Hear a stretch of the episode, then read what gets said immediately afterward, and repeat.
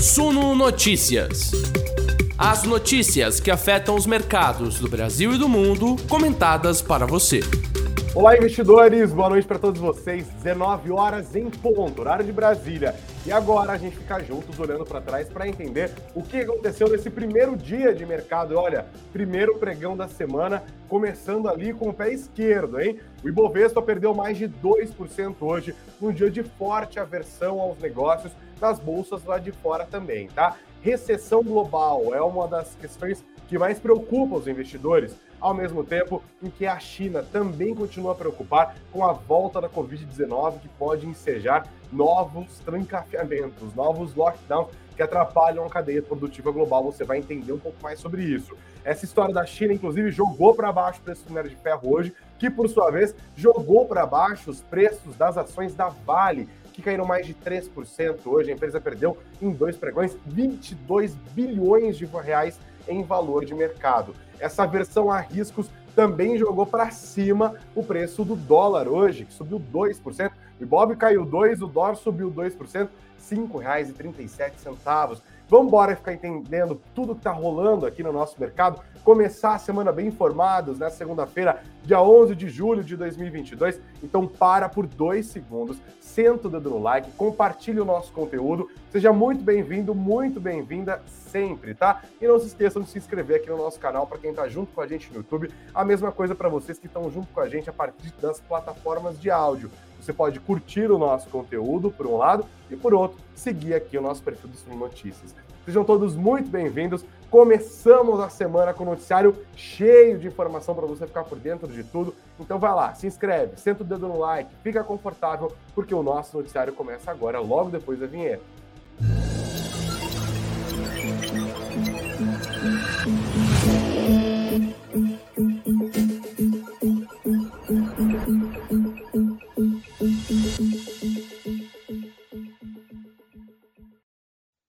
Olá, investidores! Começamos o nosso noticiário dessa segunda-feira, obviamente, já falando do Ibovespa, porque o Ibovespa conta várias histórias importantes sobre em que momento estamos nos mercados globais deste momento, tá? A gente vai olhar aqui para fora, a gente vai olhar para dentro, vai olhar para commodities e agora meu intuito é deixar você por dentro do que é que está rolando, tá? Vamos para os números primeiro, a gente vai começar olhando lá para o exterior, tá? Mercados acionários tiveram nesta segunda-feira, dia 11, um dia de perdas generalizadas, tá? Tem muita ansiedade com a divulgação de um indicador muito importante que parece distante para a maior parte dos investidores aqui no Brasil, mas que é super relevante para os seus investimentos, que é o CPI, é a inflação consumidor lá dos Estados Unidos. Conheceremos o CPI do mês de junho, assim como a gente viu aqui o IPCA.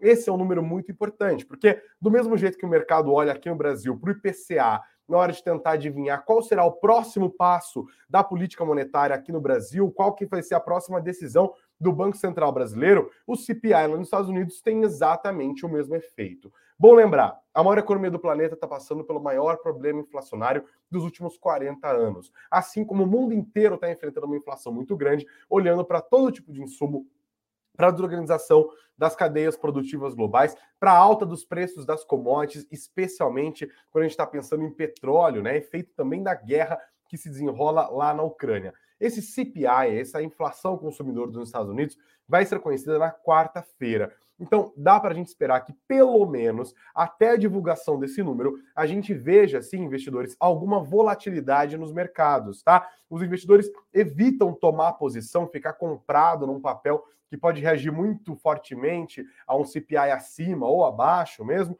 do que o mercado está esperando. Então, isso favorece uma postura defensiva, uma postura que não corre tantos riscos. O investidor está mais propenso a vender do que está propenso a comprar enquanto não sai a divulgação desse número. Tivemos já o primeiro pregão antes dessa ansiedade acabar. Amanhã teremos outra e na quarta-feira, logo às nove e meia da manhã, a gente já vai conhecer melhor esse número. Então, eu peço para você ficar sempre de olho aqui no nosso noticiário do Suno Notícias, no suno.com.br barra notícias, nas nossas lives aqui de manhã às nove horas da manhã, agora no fechamento, para você ficar sempre por dentro desses conteúdos, porque eu vou sempre guiando você, vou sempre dando informação para você ficar por dentro e não se esquecer que tem o tal do CPI na quarta-feira, que isso é super importante para os investimentos. Por quê?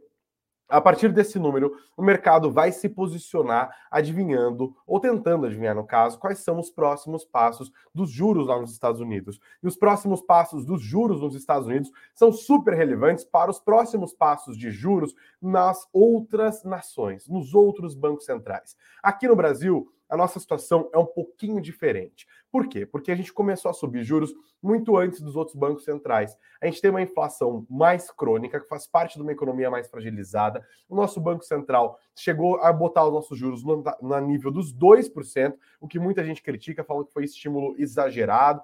Para muita gente, isso teria inclusive desancorado é, o dólar, né? E isso se tornou um problema inflacionário que a gente ainda não debelou. Depois vieram vários choques de todo tipo, choque de demanda com, com o problema da própria Covid-19. Depois veio um choque de oferta também por conta da Covid-19 e outros choques que se seguiram, um choque inflacionário agora por conta dessa questão da energia. O Banco Central brasileiro foi subindo juros, passamos dos 9% para os 13,25% onde estamos agora. Já sabemos que iremos a 13,75% pelo menos. Tem gente apostando que o Banco Central vai ter que subir ainda para cima, porque a gente tem outros cenários aqui domesticamente que influem no humor dos investidores e também nas decisões do próprio Banco Central brasileiro.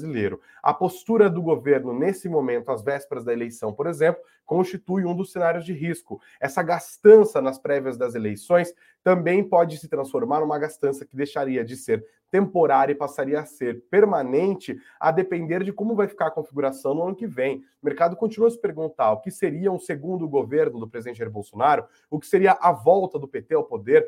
Todas essas dúvidas também acabam estimulando posturas mais defensivas, também acabam, inclusive, retirando liquidez do mercado. Menos liquidez também favorece movimentos mais bruscos, como o que vimos nesta segunda-feira. O risco fiscal é um dos componentes interessantes aqui para o Brasil e a gente vai ter que continuar prestando atenção nisso, tá? Olhando lá para os Estados Unidos, diante da expectativa de CPI tem uma outra palavra muito importante que eu sempre trago a vocês aqui e que vale a pena repisar nessa segunda-feira também: recessão. A questão é. Depois de tanto estímulo, depois de uma inflação causada em parte por esse estímulo, em parte por desafios na oferta, agora que o Banco Central americano passa a subir juros, que outros bancos centrais do mundo passam a subir juros, qual vai ser o impacto disso sobre a atividade econômica global? Para você que está chegando agora, fica meio confuso com esses números, eu dou uma explicação de dois minutinhos aqui, dois segundos quase, tá? Seguinte, a inflação está muito alta, certo? O Banco Central tem um instrumento importantíssimo de política monetária, que basicamente é um instrumento que vai tentar colocar a inflação dentro da sua meta. É basicamente isso que acontece em todos os bancos centrais, o que muda o sistema de meta e por aí vai. Mas basicamente ele fala: olha, Está muito alta a inflação, os preços estão subindo, então eu vou subir o custo do dinheiro, o custo do empréstimo, o custo da importação, o custo da sua casa, o custo é, de tudo. Vou reduzir a quantidade do dinheiro disponível, vou deixar os investidores muito mais é, temerosos, muito mais cuidadosos na hora de fazer os seus aportes, vou diminuir a oferta do dinheiro, torná-lo mais caro, menos acessível para diminuir a demanda e assim quebrar a espinha dorsal desse processo de alta de preço sucessiva, a qual chamamos de inflação em economias. O problema é quando você tenta desestimular a economia para tentar conter esse processo inflacionário, você pode jogar a economia na recessão. Você puxa o freio de mão de um carro que está andando a velocidade muito alta, para ver se ele breca com tudo. O medo que dá é que ele acabe capotando. E para alguns economistas, a questão da recessão lá nos Estados Unidos e, por conseguinte, no resto do planeta, estamos falando da maior economia do mundo, é uma questão não mais de se, mas sim de quando e também de quanto. Qual vai ser o tamanho dessa queda da economia americana? Qual vai ser o tamanho do impacto disso nos outros mercados? Qual será a postura dos bancos centrais a respeito disso? Em que momento econômico estamos prestes a entrar? Todas essas perguntas compõem o cenário de riscos que nos traz, nessa segunda-feira, a uma queda de 2% do Ibovespa, assim como caíram também os índices lá de fora. Dow Jones perdeu 0,52% hoje, SP 500 1,15%, Nasdaq caiu 2,26%, mais até do que o nosso Ibovespa, que com a queda de 2,07%, terminou hoje nos 98.212 pontos, perdeu, portanto, o nível dos 100 mil pontos que ele tinha bravamente sustentado até o fim da semana passada. O movimento é, que também acaba influenciando a nossa bolsa aqui, é a temporada de balanços começando lá nos Estados Unidos. Já nesse cenário mais conturbado, a gente vai ter agora a divulgação de balanços do setor financeiro. É o setor que estreia a divulgação dos seus relatórios do segundo trimestre de 2022 lá na maior economia do mundo. Então, o que acontece com os bancos lá tende a respingar nos bancos aqui. Os bancos brasileiros hoje reagiram mal a essa ansiedade e acabaram puxando um pouquinho mais para baixo o Ibovespa, tá? É, as ações do banco, dos bancos foram lá para baixo. Esse cenário de aversão a riscos global também impulsiona, claro, a busca por segurança e joga a moeda americana lá para cima. A alta do dólar, que hoje foi bem razoável, 1,96%, 2% de alta, aos R$ 5,37, 5,3710, também puxa para baixo os preços das commodities. Afinal, para outros países que não têm dólar, né, que não estão comprando em dólar, os Estados Unidos, que é obviamente o país que emite o dólar, fica mais caro comprar commodity, né? Se você é um guatemalteco, por exemplo, sua moeda vale menos. Então, isso desestimula a compra por commodities, commodities tendem a cair nesse cenário. O petróleo operou num dia de muita volatilidade, as ações da Petrobras caíram, mas caíram muito discretamente, tá? Por exemplo, as ações ordinárias é, caíram hoje só 0,06%, as preferenciais caíram um pouco mais, 0,49%, mas ainda assim ficaram na lista das empresas que menos caíram. Nesse dia em que tão poucas empresas subiram, né? as ações da Petrobras foram as, ficaram entre as ações que menos caíram que caiu bem mais foi o minério de ferro, olhando lá na China. Além dessa história da recessão, desse clima zoado todo que está rolando nos mercados, a gente olha para a China e vê de novo investidores preocupados com o avanço da Covid-19. Autoridades locais, inclusive, informaram nesta segunda-feira que detectaram em Xangai um primeiro caso de infecção pela subvariante BA.5. Ela é uma cepa que é uma mutação da variante Omicron que é considerada a mais contagiante das, uh, que é mais contagiosa do que as variantes anteriores. Isso aumenta as preocupações de que o ritmo da atividade na economia global desacelere fortemente. Falamos das dificuldades da maior economia do mundo. Falamos agora das incertezas que vêm da segunda maior economia do mundo, que é a China. Nesse final de semana, ainda falando de Covid no gigante asiático, foram 3.300 casos de Covid-19 transmitidos localmente. Para a gente aqui no Brasil, isso não é nada. Para a China é coisa para caramba, porque eles têm uma política de tolerância zero. Eles fecham a cidade inteira e volta a ter aquela desorganização da cadeia produtiva global, que se transforma em inflação, que se transforma em juros mais altos, que aumenta o temor de entrarmos num processo recessivo global. Esse é o plano de fundo do nosso cenário desta segunda-feira, tá? Essa questão da China puxando para baixo também o preço do minério de ferro, deixou com, fez com que as ações da Vale hoje caíssem mais de 3%. A empresa perdeu 22 bilhões de reais em valor de mercado nos últimos dois pregões. Cenário complicado aqui, tá? Agora eu compartilho a tela com vocês para a gente entender melhor o que está acontecendo. Espero que vocês, inclusive, deem uma olhada no nosso site. Está aqui no suno.com.br barra notícias, suno.com.br barra notícias. O mapa dos ativos ajuda a gente a entender essa história, né? Pouquíssimos papéis terminaram o dia no positivo. Estava até junto com a galera agora no Instagram falando, ó, quem subiu hoje foi Telefônica PetroRio, Aliás, a Telefônica foi a que mais subiu, avançando 0,8, tá? Depois PetroRio 0,74, Açaí 0,46, Magazine Luiza, quem diria 0,38%, JBS 0,19%, Suzano 0,15%, é, Energisa 0,13% e Taesa 0,08%. A Taesa, olha que cenário, investidores. A Taesa subiu 0,08%, conseguiu ficar entre as empresas que melhor desempenharam no pregão de hoje. Tamanha a aversão de riscos que nós enxergamos no mercado, tá? Vamos ver as ações da Vale, ó, perderam hoje 3,41%, terminaram hoje nos R$ 72,83. Além disso, falando sobre Vale, teve a divulgação desse relatório do Bank of America, que cortou o preço da ação e também da American Depositary Receipts, que é negociada lá em Nova York, tá? Eles têm o um papel, inclusive, aqui, ó, cadê as ADRs? Eles cortaram para 19 dólares e o preço das ações para 99 dólares, tá? Ou, desculpa, 99 reais. Hoje as ações estão nesse nível que a gente acabou de ver, dos R$ 72,83. Bank of America aposta que vai para 79. As ADRs estão por volta dos 14 dólares. Eles acreditam que vai até 19 dólares. Eles dizem que é necessário cortar o preço-alvo da Vale, porque há, abre aspas, uma deterioração geral das companhias mineradoras e siderúrgicas. O relatório é, assinado pelos analistas Caio Ribeiro, Leonardo Neratica e Guilherme Rosito. Eles dizem que há uma postura mais cautelosa sobre commodities e dizem que as ações da Vale e da CBA devem ser prejudicadas, como outros pares da América Latina, como a Southern Copper e a sua controladora, o Grupo México. Eles escrevem: produtores de aço estão sob pressão na China, nos Estados Unidos e também na Europa, devido aos reveses do ciclo econômico. Atrelado a isso, o minério de ferro deve ultrapassar o patamar de excedente, reforçando nossa visão de baixa da casa e o deck de preços anterior, que prevê preços médios de cerca de 95 dólares por tonelada em 2023, tá? Então isso também pesa nas ações da Vale, ajudou a pesar nessa segunda-feira. Já que eu falei agora, né, dos papéis que subiram, vamos falar quem apanhou? Comecei da Vale, né?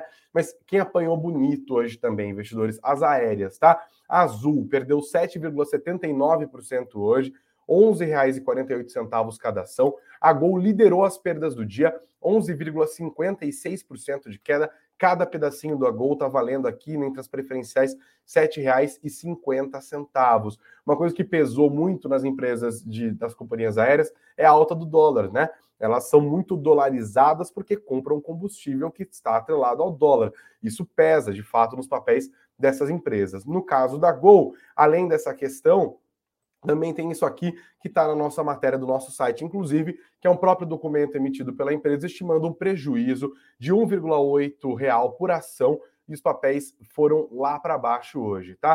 R$ 1,80 por ação é, nas ações da Gol hoje é a estimativa deles. Eles divulgaram o guidance, uma atualização aos investidores que foi arquivada na manhã de hoje lá na CVM, na Comissão de Valores Mobiliários, tá? Eles explicaram que a receita unitária de passageiros esperada para o segundo trimestre é maior em 50% na comparação com o mesmo período do ano anterior, impulsionada pela forte recuperação de viagens corporativas nas malhas domésticas, tá? Mas ainda assim é, a empresa continua apostando um que vai acabar que vai acabar apresentando um resultado deficitário, tá? E aí a gente olha de novo para a questão dos combustíveis, né?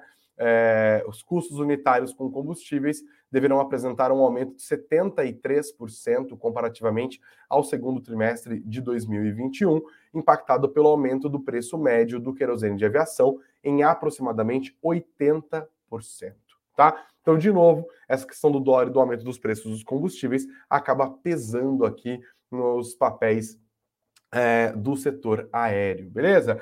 É, agora a gente vai olhar aqui um pouco para o setor elétrico. A Eletrobras teve um. Aliás, o BTG Pactual divulgou um relatório sobre a Eletrobras e recomendou compra, vê potencial de alta de 41% e disse que os papéis da Eletrobras representam os papéis top, top picker é, no setor, né? As melhores escolhas é, do setor. Ainda assim, eles mudaram o tom, tá? Eles falaram que eles estavam antigamente cautelosamente otimistas, mas agora falam que estão bem mais animados. E disseram que depois de uma longa espera de 25 anos, finalmente aconteceu, falando aqui do processo de privatização da Eletrobras. Você que quer mais dados sobre isso, encontra aqui no nosso site, no suno.com.br barra notícias. Mas, uh, olhando para as ações da Eletrobras hoje, elas caíram, tá? É, ordinárias que eram 3,78%, R$ 42,29. Olhando para a Petrobras agora, a Petrobras pagou R$ 6,60 por ação, liderando o ranking das empresas que mais pagaram dividendos em 2022. Petrobras está em primeiro lugar, encabeçando a lista. Depois vem ba Vale, R$ 3,71. Bradespar, Banco do Brasil, Braskem, Santander, CSN, Gerdau, Minas e Marfrig. Todos os valores estão aqui elaborados com base no Status Invest no nosso site, no suno.com.br barra notícias, suno.com.br barra notícias. As ações da Petrobras, como eu disse hoje, acabaram registrando quedas mais moderadas, tá? As ações ordinárias 0, é, preferenciais 0,49% aos R$ 28,66. As ações ordinárias 0,06%, R$ 31,18. Tem mais notícias aqui para tratar? Tem mais notícia para tratar. Por exemplo, o Mercado Livre, que fez um corte no frete grátis em meio a esse processo de alta de custos. As empresas do setor de varejo estão sofrendo, né? Colocando um pé no freio, como bem escreveu aqui o nosso querido repórter Eduardo Vargas, nas suas despesas operacionais. Recentemente, o Mercado Livre optou por aumentar o preço piso do frete grátis. Antes, toda a compra de itens de supermercado acima de R$ 79,00 não tinha cobrança de frete. Agora, isso só está disponível para compra de supermercado acima de 199 reais. As empresas enfrentam essas dificuldades. Hoje, é, as, as BDRs do Mercado Livre negociados aqui na B3 também caíram 5,28%. Caiu todo mundo! 5,28% aos R$ 29,44, tá? Tem mais destaques aqui, galera? Tem mais destaques, mas antes eu paro por dois segundos. Primeiro, para pedir para você que está nos assistindo aqui, já somos mais de 300 pessoas, para você sentar o dedo no like, compartilhar o nosso conteúdo e, por favor, para se inscrever no nosso canal. Queremos chegar ainda esse mês aos 50 mil inscritos. Então, você consegue me ajudar com isso. Se você ainda não se inscreveu, por favor, se inscreva aqui no nosso canal. Para quem está junto com a gente nas plataformas de áudio, o caminho é o mesmo. E outra coisa, dá uma olhada também nos links que estão na descrição do nosso vídeo e também nos links que estão na descrição dos nossos das nossas plataformas de áudio. E muita gente fica se perguntando sobre a nossa promoção, a promoção da, da Suno Research, na verdade, sobre os relatórios, né? A promoção aguardadíssima 3 por 2, em que você paga por dois anos e recebe três anos. Essa promoção está valendo.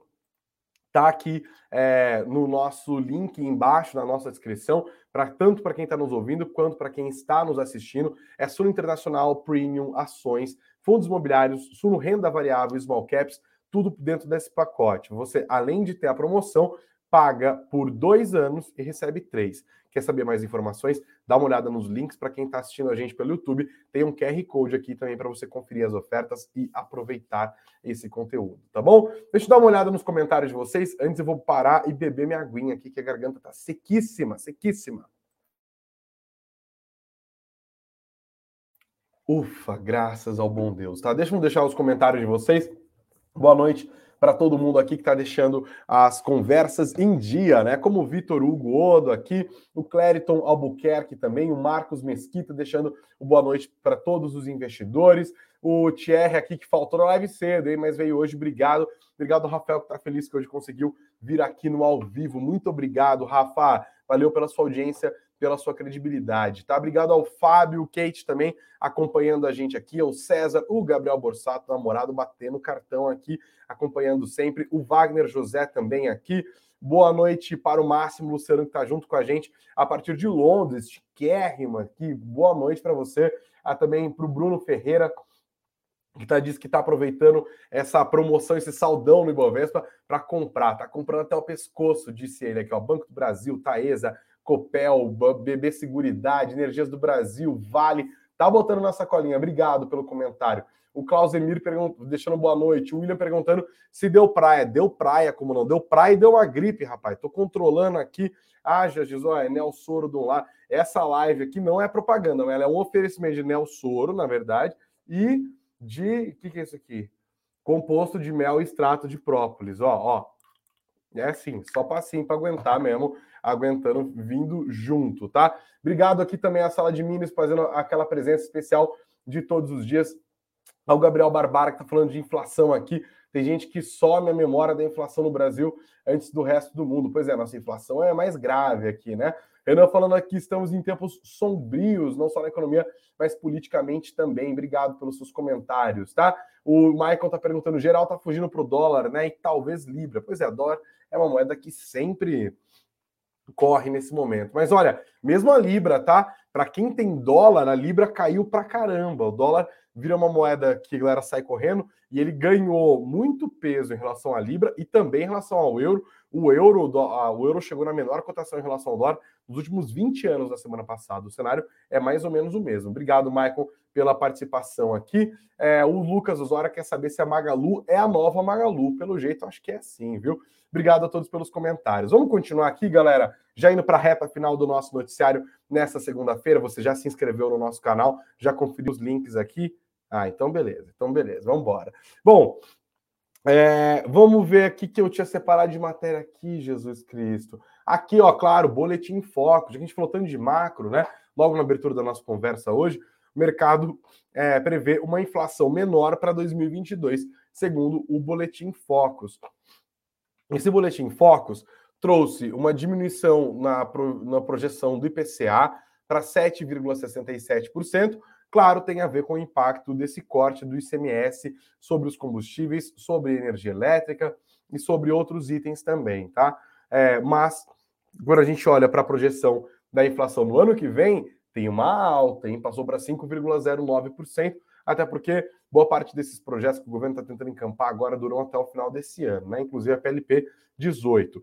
E por outro lado, é, esse estímulo monetário, esse estímulo fiscal que a gente está acompanhando agora, também acaba, a, acaba afetando as projeções do mercado. Então o governo agora vai criar bolsa de tudo quanto é coisa, beleza, a projeção de crescimento do PIB de fato tem subido, agora a mediana do mercado é de 1,59% de alta no PIB nesse ano, mas para o ano que vem está em meio por cento e a perspectiva é de redução nisso ainda, tá? E pior, por conta dessa história do perigo fiscal, da inflação persistente, a gente vê o mercado apostando em taxa Selic de 10,50% no ano que vem. As apostas mais recentes, né, coletadas nos últimos cinco dias, já apontam para uma mediana de 11%. Então, pode ser que custe muito caro esse processo agora de distribuição de dinheiro perto das eleições. Mas o cenário é bem complicado. Investidores, trago para vocês dois destaques aqui que eu peguei do site do G1, que é, eu quero que vocês prestem atenção. Primeiro, inadimplência. Inadimplência, inclusive, bate firme ali nas ações do setor bancário, tá? Inadimplência bate firme nas ações do setor bancário e também bate um novo recorde. São 66,6 milhões de brasileiros inadimplentes até o mês de maio. Os dados são do Serasa, tá? Esse é o maior número de inadimplentes já registrado pelo Serasa desde 2016. A soma das dívidas chega a 278,3 bilhões de reais. A média é de que cada dívida custe R$ 4.179,50. O segmento de bancos e cartões é o responsável pela maioria das dívidas, as dívidas mais caras, inclusive, né? 28,2%. Depois, contas básicas de água, luz e telefone e gás, perdão, com 22,7%. Depois, o setor de varejo e financeiras com 12,5% de endividamento cada uma, tá? É, então, a gente está vivendo um cenário em que as pessoas estão recorrendo a cartão de crédito para fazer compra básica.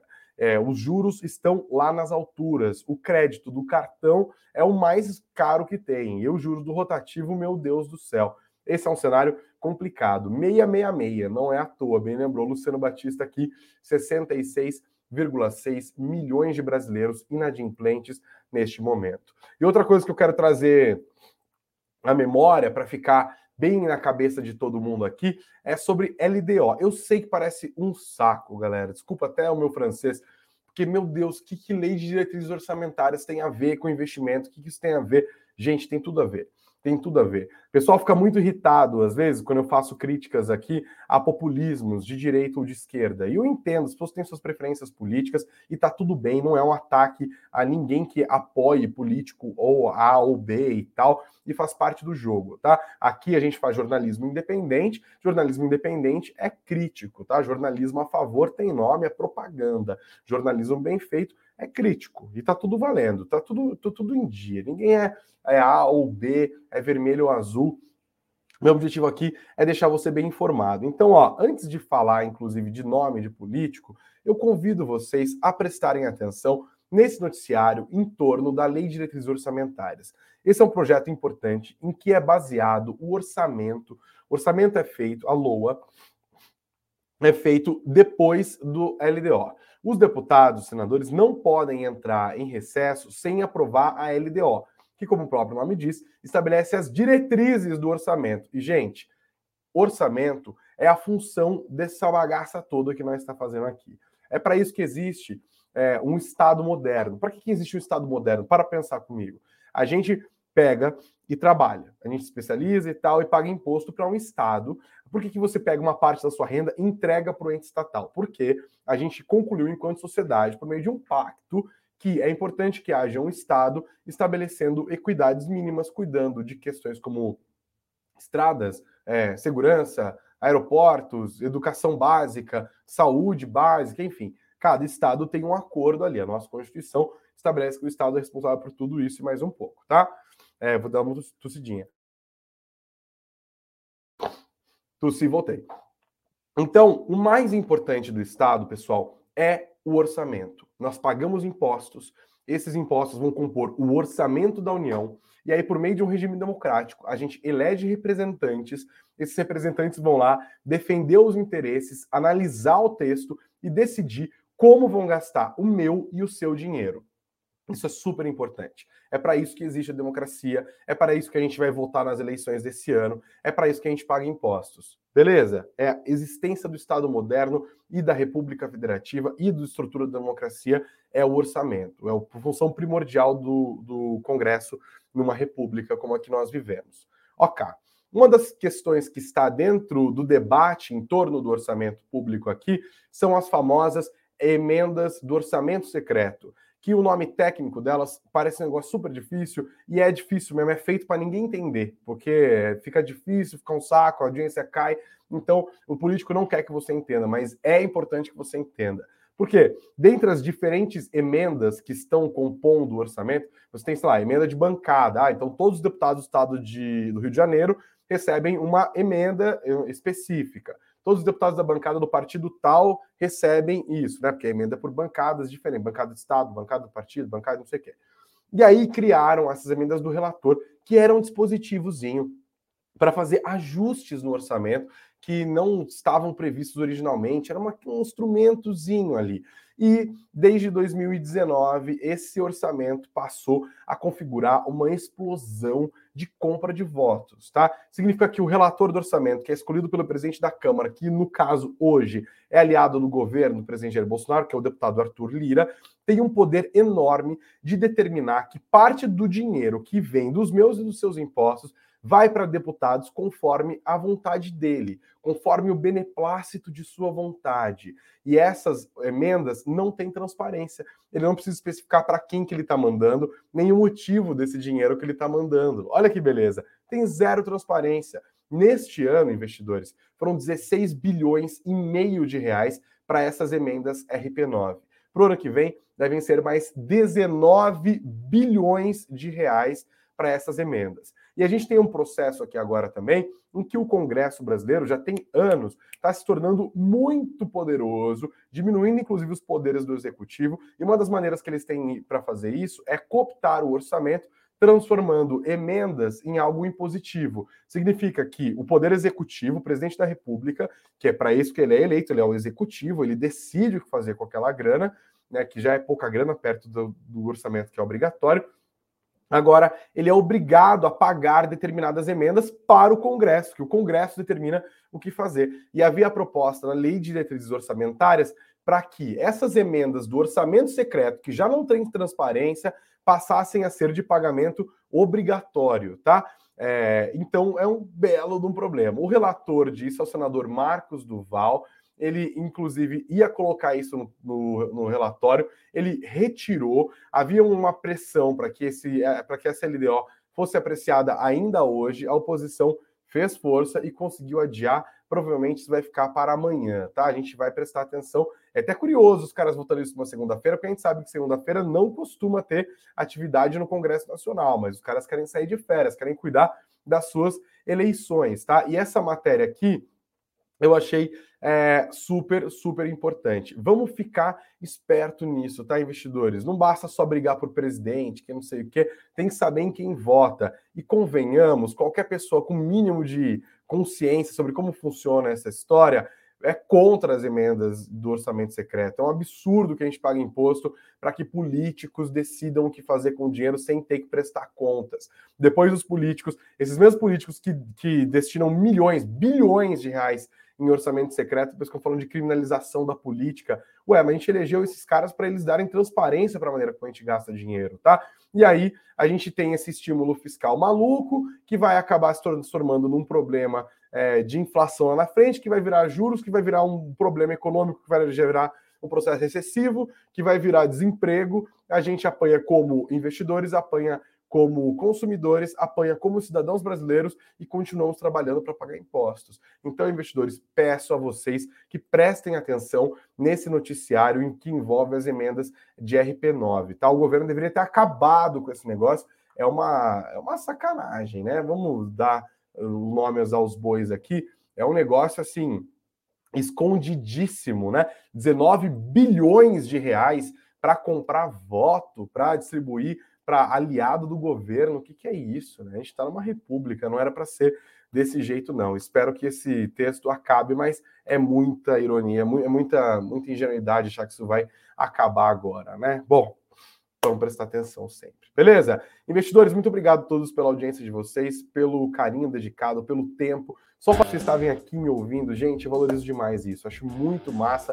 Gosto muito da nossa relação, sempre cultivada todos os dias aqui. Eu já peço desde já para você esperar, porque tem novidades vindo por aqui no Solo Notícias. Eu não posso anunciá-las agora, mas é bem breve, tá? Então, cola junto com a gente sempre. Não se esqueçam de se inscrever no nosso canal e de dar uma olhada nos links que estão aqui na descrição. Bu, pode já subir a musiquinha aqui, eu só quero dar uma olhada como que ficou a nossa votação. Eu perguntei para vocês se vocês temem os efeitos de uma recessão global nos seus investimentos e a maior parte está de boa na lagoa, nada, tô tranquilo. A resposta de 57% do nosso público, 43%, no entanto, dizem que estão meio tensos. Bom, nada de tensão, boa informação vocês vão sempre encontrar aqui esse é o meu compromisso para vocês. Não esqueçam de dar uma olhada nos links que estão na nossa descrição da promoção do 3x2, no nosso QR Code também que está aqui para você curtir. É só apontar a câmera do seu celular para ele. E amanhã, 9 horas da manhã, se essa minha gripezinha, porque é uma gripezinha mesmo, eu vou até fazer o teste aqui da Covid, é, tiver tudo bem, Amanhã, 9 horas da manhã, se Deus quiser, estaremos juntos para ficar mais bem informados, olhando para frente, tá? Valeu, gente. Obrigado pelo carinho, pela audiência de todos vocês. Bons investimentos sempre, muito dinheiro no bolso. Até amanhã.